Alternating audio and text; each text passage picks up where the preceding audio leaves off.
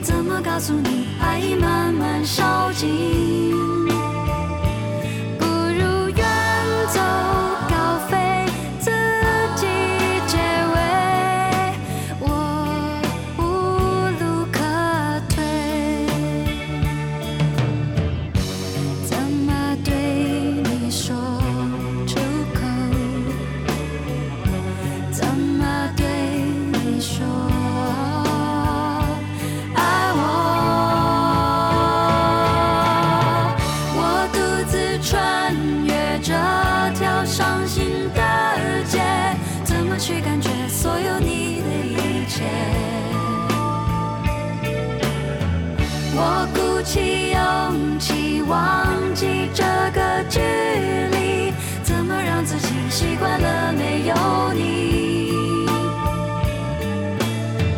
我独自穿越这条伤心的街，怎么忘记你回过头的身影？我鼓起勇气忘记这个距离，告诉你爱慢慢烧尽？不如远走高飞，如果可以远走高飞的话，你会想要带上什么行李呢？好，就算是远走高飞，也要带行李吧？或者是你想要揪什么人跟你一起远走高飞吗？我觉得如果可以远走高飞的话，我倒是蛮想把我们家的两只猫咪带着一起远走高飞，因为平常的时间觉得它们就是吃饭、睡觉、撒娇啊、啊爱梳毛啊，可是如果真的家里发生一些什么事的时候，就会感觉到它们其实是有感应的。然后呢，我也觉得哇，这真的是很有灵性的生物呢。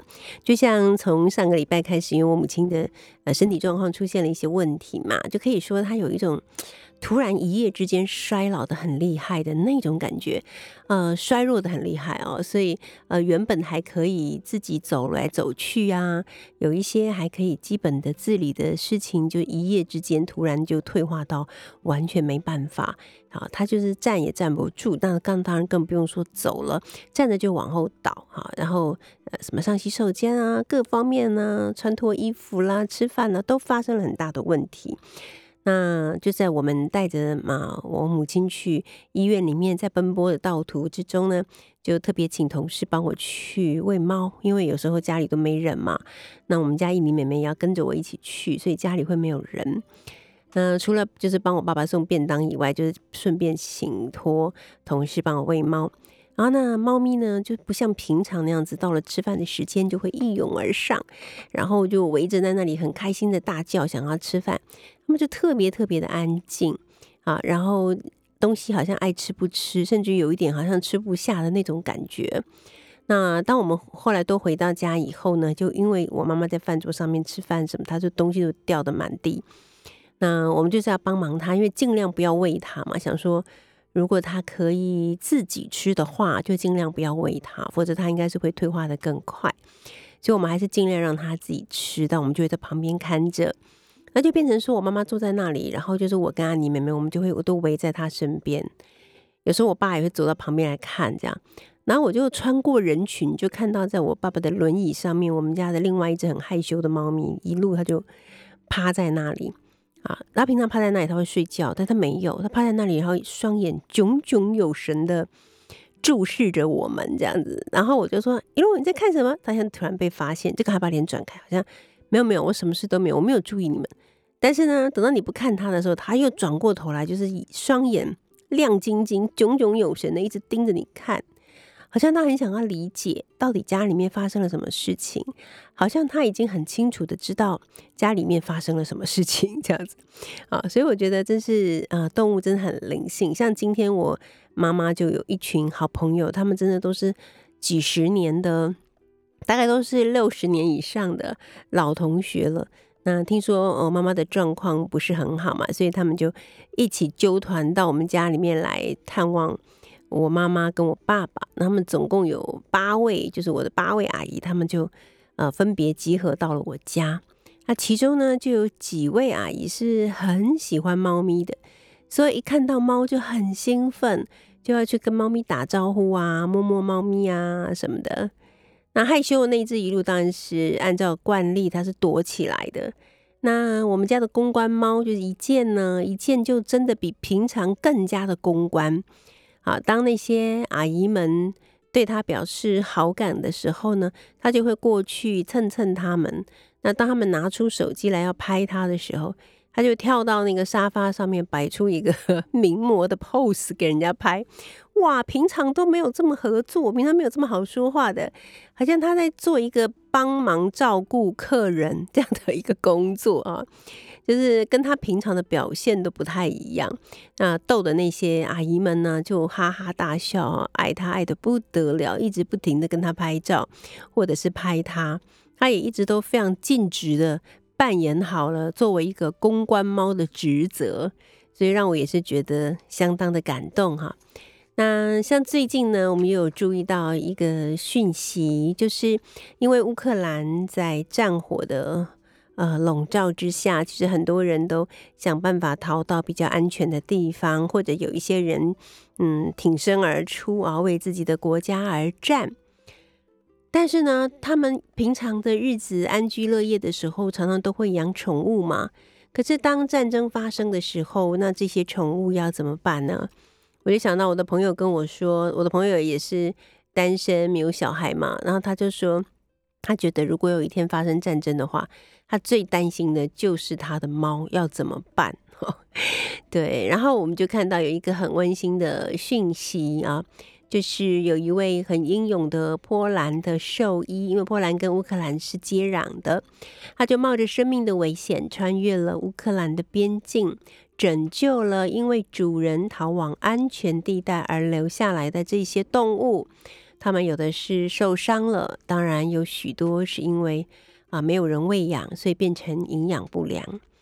根据《每日镜报》的报道，兽医库兹明斯基呢，他是波兰慈善工作者，与波兰动保组织的职工，他们一起驾驶了改装过的救护车前往战区。他们的目的不是帮人，而是帮助困在战区的动物。他们拯救了数十只的猫跟狗。还有仓鼠，甚至于还有变色龙。库兹明斯基说，哈，很多的毛孩的状况都不太好，生病、饥饿或者是四肢骨折，我们要把他们带回庇护所照顾。自从呢，呃，俄罗斯入侵了乌克兰以来啊，他们已经帮助了一百多只的动物，拯救最被忽视以及最脆弱的这些动物。那同时呢？这一位呃兽医师，他也透露说，慈善机构啊被绝望的乌克兰人的电话给淹没了。这些主人呢，他们都恳求帮助和拯救他们受伤的宠物，同时他们也接到过一名乌克兰的饲主。打电话给他们，希望能够帮忙照顾他的狗，因为他要与俄罗斯人作战，并且他承诺，等这一切都结束了之后呢，他会再回来接他的狗。常常我们就在讲讨论，就是为什么当人呢一旦有了养了宠物以后，就会对宠物如此的依恋，或者会有这么深的情感？我觉得实在是因为人类是一种太过复杂又太。不可靠的动物了，所以人呢是很容易改变心性的，很容易就改变了自己的情感、忠诚，呃等等。但是动物不会，动物它如果爱你，跟你建立了关系和情感，你就变成它的世界里无可取代的唯一。不管发生了什么事，它都信任你，它都爱你，它都想跟你在一起。好，所以我觉得，当人养过了宠物之后，就会发现，相比之下呢，真正可靠的、真正可爱的，其实都是宠物。所以也不见得说是宠物有多好，而是人实在有太多的瑕疵了吧。好，我们现在来听听这首歌，这是墨菲定律所演唱的《另一个星球》。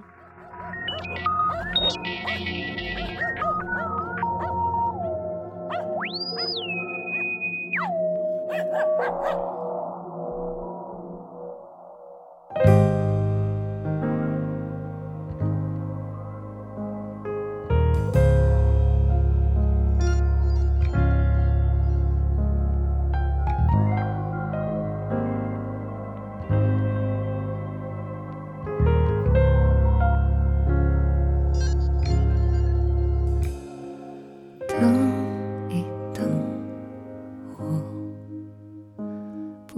在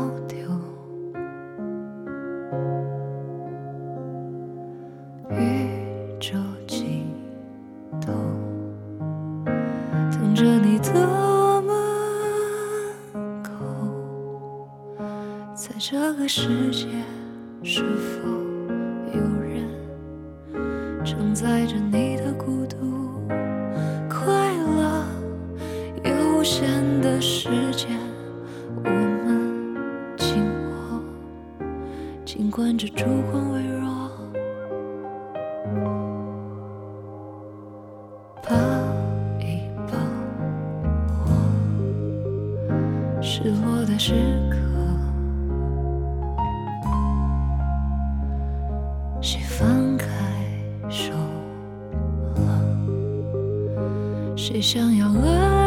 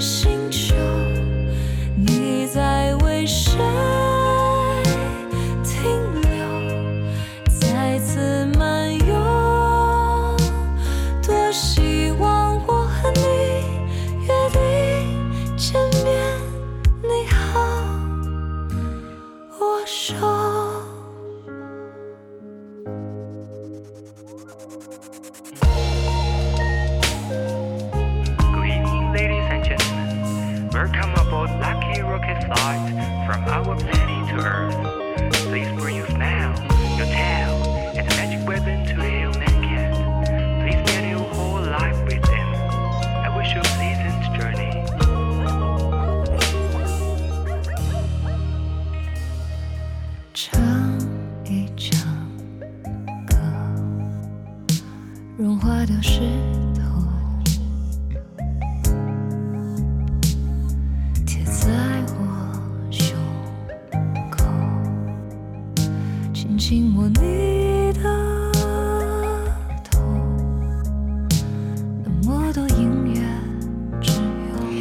们今天的幸福号列车第一个小时呢，邀请到的是相当著名的作家 Peter 苏来到我们的节目现场。那皮特苏的第一本作品《梦想这一条路踏上了，跪着也要走完》，就立刻呢盘踞了伯克莱百大集十榜长达一年以上。他用一种既温暖又正向的文字来陪伴着相当广大的读者，而我们今天来分享他的这本新书。我也曾想过杀了过去的自己，做自己是需要付出代价的。好，由世日创意文化出版。Hello，Peter，你好。嗨，曼琪老师好。哦，听到这个新的书名，我有一点被震撼到。真的吗？真的，因为我们有听过有些人会说，哦，以前种种譬如昨日死，以后种种譬如今日生，但真的很少会有人说，其实我很想杀了，杀了我以前的自己这样子。先来讲一下这本书跟你以前的书有什么不一样？我觉得应该说，呃，大家好像认识我批的书，好像都是比较正面疗愈的，包含从书名啊、文字内容。那我觉得这一本书最大不一样是，我觉得我用另外一个角度去探讨过去，其实那一部分的我呈现出来的样子，其实我觉得有另外一个方面向是大家没有，我来不及跟大家分享的。嗯，对，那也许书名看似乍看好像有一点负面、黑暗，可是其实仔细回想，我并没有杀了过去的自己，因为我也曾想过，代表我经历了一些状况之后，我决定。我不要杀掉过去的自己，我想要跟过去的自己和解，我想要拥抱过去的自己。对，而且现在的你其实就是由许多过去的自己组合而成的。对，每一块每一个碎片都是我。要对自己温柔一点。有有有有有有了。写完这本书之后，我我我唯一的，嗯我觉得我呃我的感想就是，我觉得我人生圆满了。嗯，对。然后我就觉得，对我要好好的对待自己。对，没错。好，拿到这本书的时候呢，我很认真的翻过来翻过去，翻前面翻后面，然后我得到了一个小震撼，就是竟然没有作者介绍。你知道我访问过那么 多作者，那么多的书，从来没有访问过一本书，竟然一个字的作者介绍都没有。这个意思就是说，天下何人不是君？是这样的意思？不是不是，其实一开始有放，哦，后来决定不放，有很多原因。但我最后真正决定不放，是因为我觉得。这本书其实它有点像是一本日记吗？我觉得它感觉它去，因为我们一般很多人都有写日记的习惯嘛。可是因为日记你通常不会随便随便给别人看的。对。那我觉得日记里面它其实不会有一个自我介绍的那一块，因为它就是一个我只有我知道的事情。嗯。所以我觉得我想要呈现它是也不要有这个东西。我觉得让大家不要带任何的过去的偏见、成见等等去去看这一本书。我觉得我们就重新开始。对。对，那先跟我们说一下，因为你已经出了很多本书了嘛，哈，嗯，就你没有那个作者介绍，所以我们只好去帮你 Google，然后 整理一个表格出来。你看我们制作单位多么的用心，是不是？你不给我们，我们还是有这样。啊，二零一四年四月啊，出版了第一本书，就是我们刚刚讲的《梦想这条路踏上了，跪着也要走完》。我比较想要知道的是，在这本书出版之前的你是什么样子的？你因为你在书里有大概提到你的工作什么的。对，其实我本来是一个广告设计师，嗯，然后因为广告设计做广告设计、平面设计也是我的梦想，所以当时我觉得，哎，我正在我的梦想的路上。那再来就是我很喜欢旅行，所以其实那段时间我很努力的存钱，因为希望自己可以。完成我那个环游世界的梦想，这样子。那因为那时候爸爸，因为我家里，我我是从我是台东住在台东，台东的孩子，然后我在台北工作。那所以你知道离离家乡嘛，离乡之后就我觉得有很多抱负，很想要很想要完成这样子。那当然最大的梦想就希望呃我可以赚钱照顾家里这样子，因为小时候在念书的时候家里比较辛苦。对。那到台北。工作确实，呃，薪水啊，然后工作的机会真的比较好，比较多，所以我那时候就给期许自己可以所谓的成功吧，赶快做到想做的事，然后照顾家里这样子。是，对，那是我出书前啊，然后后来是因为我就真的到美国工作了，那刚好遇到爸爸生病，所以我回台湾就照顾爸爸。那我照顾爸爸那一段时间，我才意识到说，哦，原来前面我这么我这么努力的往外跑，去追寻自己的梦想，可是我好像都忘了停下来，回头看看，其实一直。站在原地看着我成长的家人，他们也是正在，他们也在变老，嗯，他们也在长大，是。那我好像少了很多时间陪伴他们，嗯，所以那时候因为爸爸生病是没办法自理嘛，所以就二十四小时，二十四小时有人照顾，所以我们就全家人一起轮流照顾爸爸这样子。对，那那一段时间，我觉得是我人生改变最大的，我就开始在网络上分享一些我平常跟父亲的。呃，日常生活啊，然后还有我过去，我其实有开始旅行，我去美国工作，然后我去旅行的一些生活点滴，对，也是因为这样子被一些粉呃网友，还有被出版社看见这样子，然后就突然就就成为作家。嗯，我在读你的书的时候，读到刚开始其实蛮困难的。你跟爸爸妈妈他们一起上来的时候，你们全家人是住在一个很小的套房里面，对，就是在石牌的一个小套房，然后我们四个人。所以它就是两张单人呃两张单人床，有一个厕所，那也没有厨房什么的。那我是睡地上嘛，然后妈妈跟爸爸睡同一张，我让妹妹睡床，那我就睡地上这样子。然后因为那时候其实也没有什么钱啊，因为我觉得主要是因为照顾爸爸，呃，突然庞大的医药费真的很可怕。然后那时候大家整个家里的状况，我觉得每一个人都很低潮，不是只有我。对。可是我就觉得，因为当时只有我在工作，我觉得我好像必须。不管怎么样，我都要假装很坚强。即使我很，我其实已经快崩溃了。可是我觉得现在好像大家都需要我做，在支持大家这样子，所以我就那段时间就都很努力的想办法，赶快远离这个地方，这样子就是让大家带出去。对，我觉得这个力量其实是蛮令人佩服的哈，因为很多时候我们会因为外面的环境里面所遭遇到的一些挫折，然后可能自我放弃啦，可能会说为什么都要我来做啊，什么之类的啊。但是你能够有那样子的能力，可以把自己、把家人从那样的困境里面带出来，而且我觉得更厉害的是，你还成为了一名如此畅销的作家，然后也感动了很多其他的读者。等下我们下一段呢，就来聊一聊，很多人都会以为说，哇，某一个作家。现在这么多人喜欢他，又领了这么多版税，他的生活从此以后就很幸福了，真的是这样吗？我们待会儿再聊。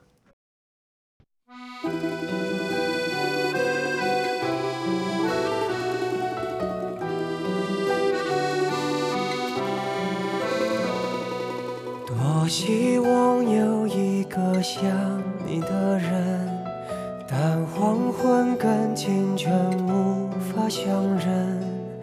雨停了，歌停了，风继续，雨伞又遗落原地。多希望你就是最后的人，但年轮和青春不忍相认。一盏灯，一座城，叫一人，一路的颠沛流离。从你的全世界路过，把全生的我都活过。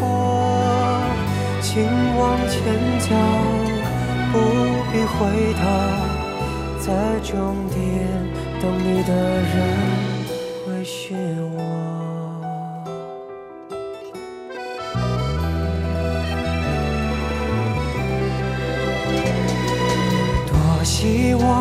就是最后的人，但年轮和青春不忍相认。一盏灯，一座城，找一人，一路的颠沛流离。从你的全世界路过，把全生。我始终没说，不曾将你附和，最后等你的人是我。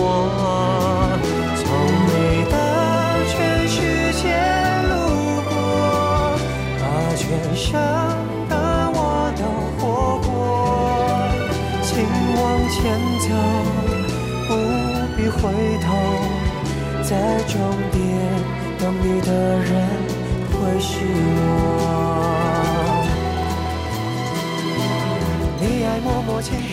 我。们现在听到这首歌是林宥嘉所演唱的全世界谁倾听你。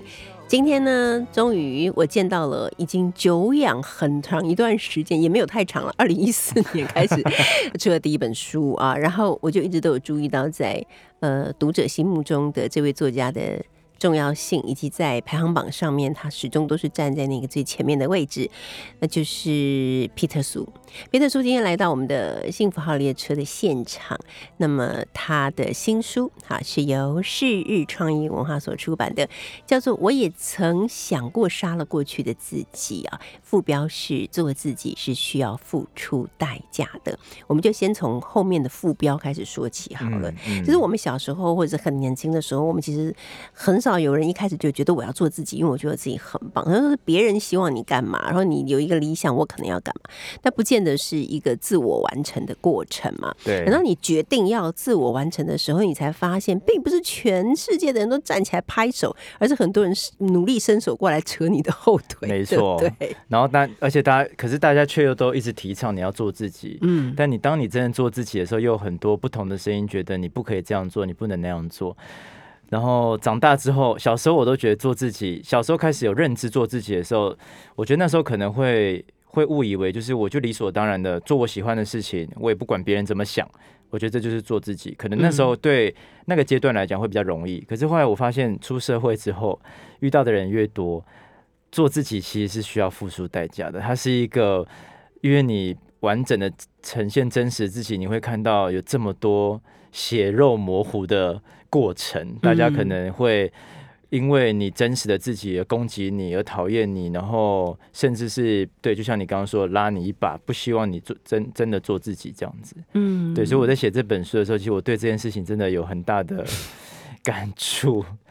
那我们来说说，从二零一四年到二零二二年呢，这一段其实已经有。八年，将近八年的出版岁月，嗯，也就是说，你成为公众人物也已经八年了。嗯，你觉得你有没有什么最大的改变，或者是得到什么最大的启发之类的？这八年以来，成为公众人物，我，好像，呃，应该说，我因为我以前以前我在。我出来的时候，其实是那时候脸书刚在台湾算是刚比较盛行的，所以那时候我觉得最大的改变是你的生活呈现在上面的时候是给所有的人给检视的。对，那一开始我觉得我以前的想法比较 old school 一点，就是我就觉得呈现在上面的是上面，但是我私底下有我自己的生活，所以我一开始遇到有人跟我打招呼的时候。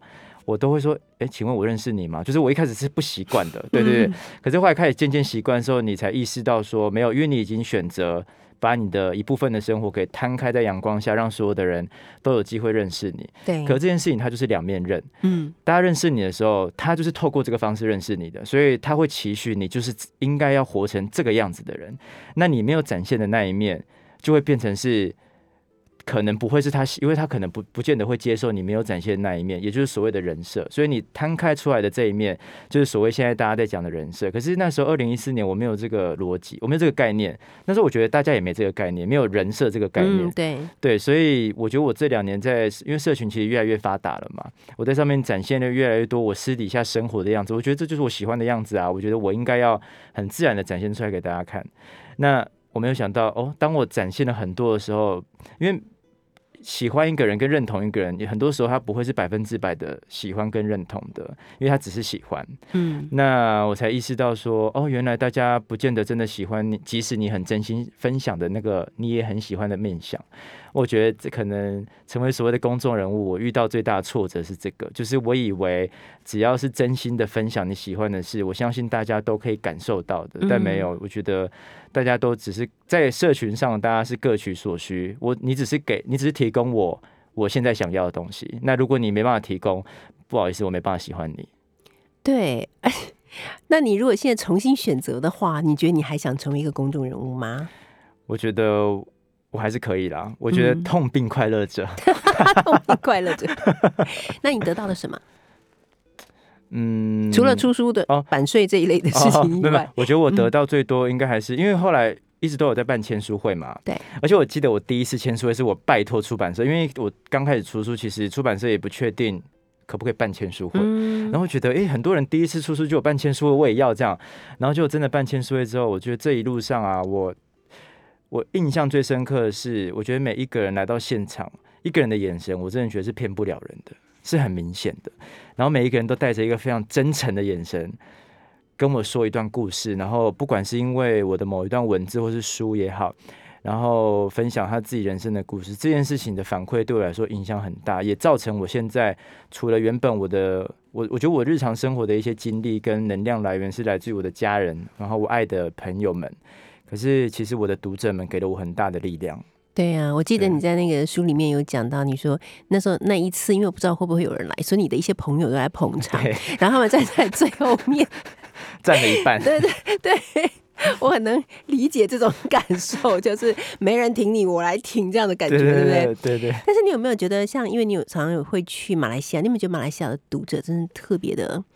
热情，然后也特别纯真，我真的很爱马来西亚的读者。我也是，我也是。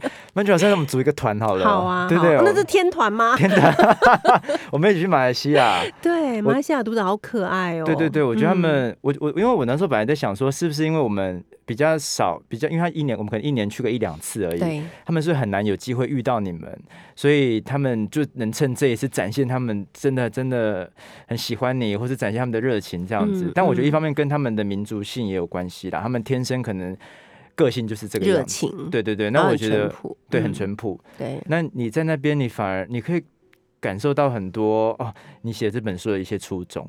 从他们身上可以看到，没错。我觉得我每一次去马来西亚演讲，虽然现在次数越来越少，因为我现在家里。父母亲年纪大，比较难出国。嗯，但是我觉得以前我每一次去马来西亚，都会觉得自己在那边被疗愈。虽然他们都说你来了疗愈我们，可是其实真的，其实我觉得是被他们疗愈耶。对，对我也我也我也是会讲这句话。我真的觉得，就是他们给你的反馈，其实最后是真的疗愈你的。嗯，然后，所以我后来都觉得，因为现在疫情的关系嘛，比较暂时还没有机会跟他们碰面。我在这本书里面其实有写一本，有写一一个篇章是写给读者的信。那我都觉得，其实现在在网络上很发达，大家都可以透过网络社群很快速的跟彼此联络到。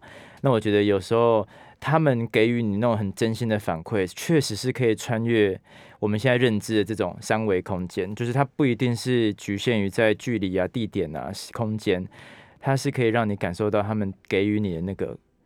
爱跟感那个真心这样子，嗯，没错。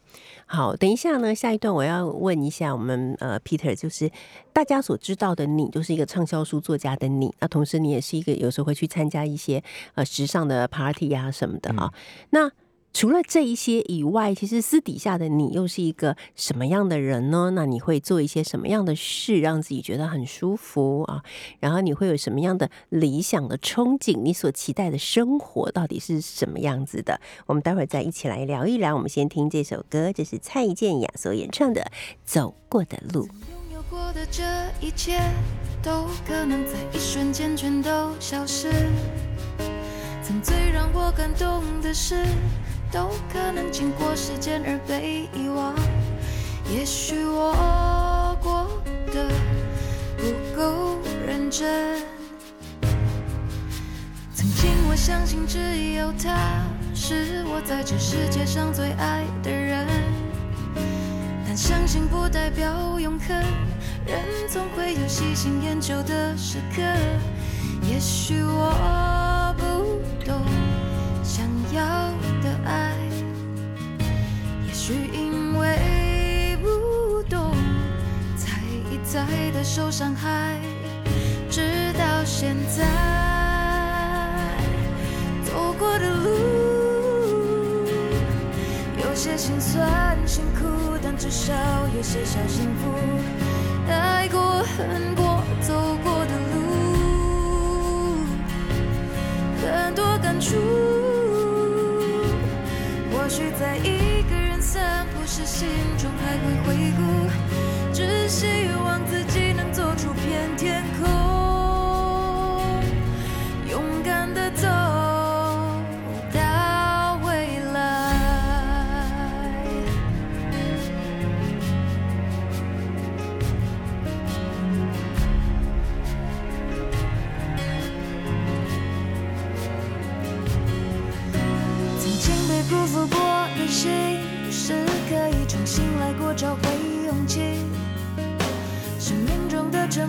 失败，也许。总有一天我才会明白，谁会告诉我什么是对，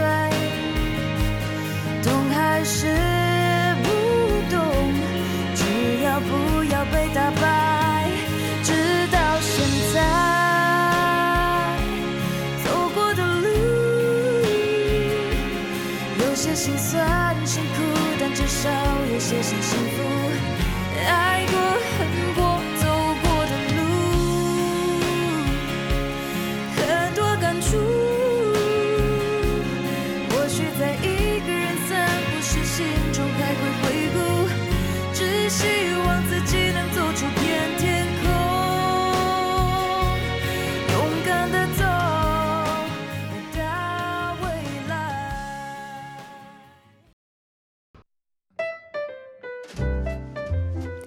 所搭乘的是第一个小时的幸福号列车，我是列车长。张曼娟。今天呢，来到我们幸福号列车的是这本书，我也曾想过杀了过去的自己，做自己是需要付出代价的。这位作者，那就是在台湾非常畅销的皮特苏。皮特苏呢，这本新书呢是由世日创意文化所出版的。那其实从二零一四年到现在呢，他已经出了第八本书了。那许多书都是大家非常喜欢的，而且就是书名啊，看着书名也觉得很不错的。比方说，像是《爱，即使世界不断让你失望，也要继续相信爱》这种名字听起来，这种书名听起来就觉得说，对我就是要这样做。所以很多人都觉得 Peter 就是一个温暖的。呃，理解的、充满正能量的人，嗯，但是呢，当我们读到这本新书的时候，并不是要推翻过去对你的想法，而是说，其实每个人真的都有过去，都有很多的故事，可能是别人不知道的。对，但这些事情也许都不是那么简单，嗯对不对？对，我觉得我我我这一次呃创作这一本书啊，最大的用意并不是要否认过去的自己，我觉得我反而是呃承认过去的自己，然后我也想要拥抱过去的自己，因为拥抱过去那一些可能不管是别人接纳不接纳那一部分，只要是我自己把它接纳进去，我都有机会完成我自己的二，就是我我都讲我自己二点零新的我。嗯嗯因为这本书其实书名看起来有点激烈，但因为大家可能过去都对于所谓的重生有一个想象，是你必须要先毁掉过毁灭过去的自己，你才有办法重生。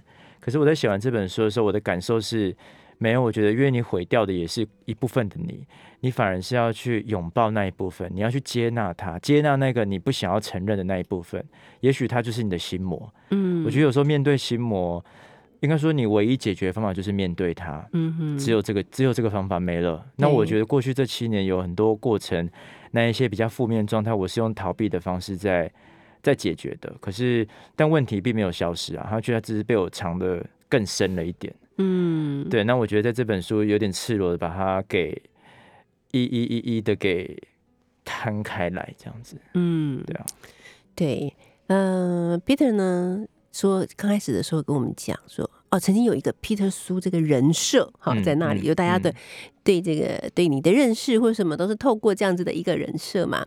好，那假设我们今天不要讲这个人设好了，就是私底下的 Peter 可能在朋友的眼中看到的你会是什么样子啊？我我看到书里面有嗯讲到说，有朋友认为说。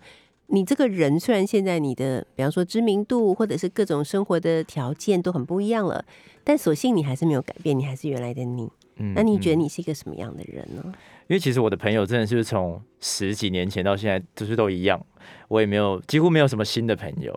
那我我我朋友眼里的我，好像就还是一样。我其实在我朋友里面啊，虽然说我现在我的工作上面，大家好像看到我是呃，就是一个这呃，假如说比较。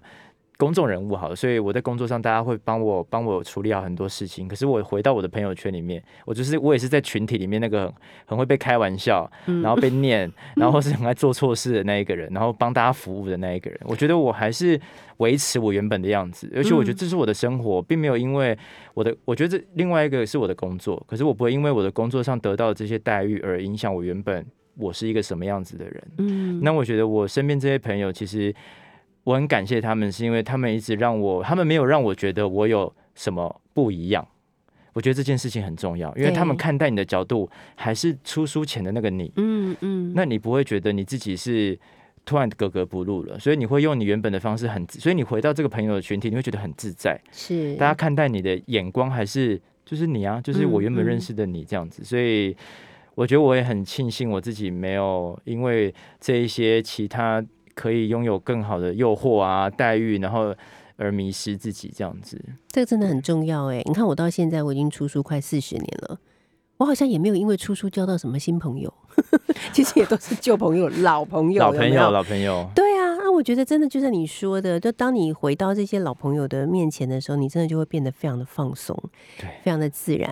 然后你觉得不管你你怎么样，你做错什么事，你这样傻傻的，但是他们都还是很爱你。我觉得这真的是非常非常的重要。对，他没有把你当做那个作家的那个身份，嗯他把你当做嗯就是朋友这个身份，对，然后会让你感到很自在，在这边做任何事情都很很舒服。对呀、没错。好，所以这个是呃，Peter 心里面就是真正对自己的感受就是这样子。嗯那我们刚刚讲啦，我们也想要知道，呃，就是已经出书了，出了这么多书，然后也呃经历了人生很多的改变嘛。嗯那你你现在其实应该不像当年呃有这么沉重的心理负担啊，因为爸爸也被你照顾得很好，然后整个家庭的环境肯定因为有你的关系，所以也都改变。所以这真是一个可以为自己去做一点。梦想跟规划的时刻了，你会不会有什么样的梦想？啊，也许很困难，也许对你来讲可能很容易，但是你就是真的蛮想去追求的。我现在最理想的理想生活的样子是希望有一天我可以回台东，因为我是台东长大的孩子嘛。嗯那我希望我可以回台东，在比较偏远一点的山上，可以看得到海的地方，买一块地，然后嗯盖一个我理想中的房子，然后把家人都接过去住，让他们可以有一个很舒服的环境。然后我希望打开我家的那个玻璃窗的时候，呃，那个门的时候，就是一片草地。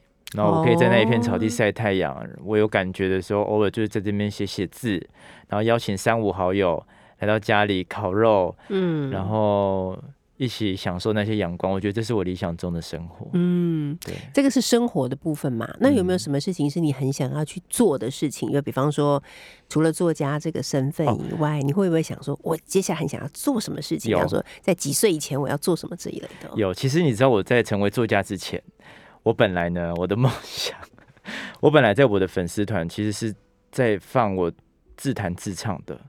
我以前其实是音哦创作创作音乐的，真的？对我是因为爸爸生病之后，我没有时间开始哦在弹吉他了。是。然后我当时本来要出唱片的，有唱片公司找我，然后真的要去录音室了。可是因为爸爸生病，我后来决定我应该要先好好工作赚钱。嗯所以我觉得我这出完这一本书，我期许我自己接下来的作品比较多元嘛。那我觉得，哎、我想要做一些做一首单曲。我觉得 Peter 不会再只是一个他你想象中的那个作家的样子，因为我觉得作家可能过去大家会觉得他就是写书，他就是一个什么样子的刻板印象。可是我觉得作家有很多种可能，他可以自己嗯写曲写词，他也可以。如果作作家可以唱歌，他为什么不能唱歌？对啊，对，所以我觉得如果讲一个比较呃理想的这个状态，应该是出一首单曲。所以我觉得人生真的很奇妙哎，就是如果那个时候爸爸没有生病，那你就会成为一个歌手。但是如果以人的很多的环境或者是很多的处境，其实都跟命运有关的话，嗯，那你应该也会变成一个偶像歌手。结果你也转转了一下，变成一个偶像作家，然后呢，转过一次以后呢，再转一次，变成偶像歌手，也是蛮奇妙的事情。其实也是很令人期待的事。对，到时候应该是除了就是发一个单曲之外，也可以再出一本书嘛，哈、可以啊。我想说，我觉得对不对对它是可以搭配书啊，对啊，或搭配一些文字的作品，就是有很多种可能。那我不知道有没有人做过，可能有，但我想说，就是反正不要局限。它只会有一种形态上的，因为现在其实有声书不是也蛮多人开始在做了，对啊，对。然后我其实也蛮想做有声书的，嗯甚至是我很希望自己能再更进步一点，可以写写一些作品是可以影像影视化的。哦，对对，这也是我自己期许我接下来的下一个阶段的目标，这样子。嗯，所以人生真的是不能没有梦想的。只要是设定了一个梦想的话，你就会觉得每一天都很有趣，对，不而且很有冲劲。是的，我们也祝福 Peter 叔你的梦想可以达成，你的那个在台东山上的小屋，每一天都可以给你带来很多的喜悦，祝福你。谢谢曼娟老师，谢谢 Peter，谢谢。好，我们现在听到的是 Hush 所演唱的《今天你如此不同》，休息一下，第二个小时的幸福号列车，我们一会儿见。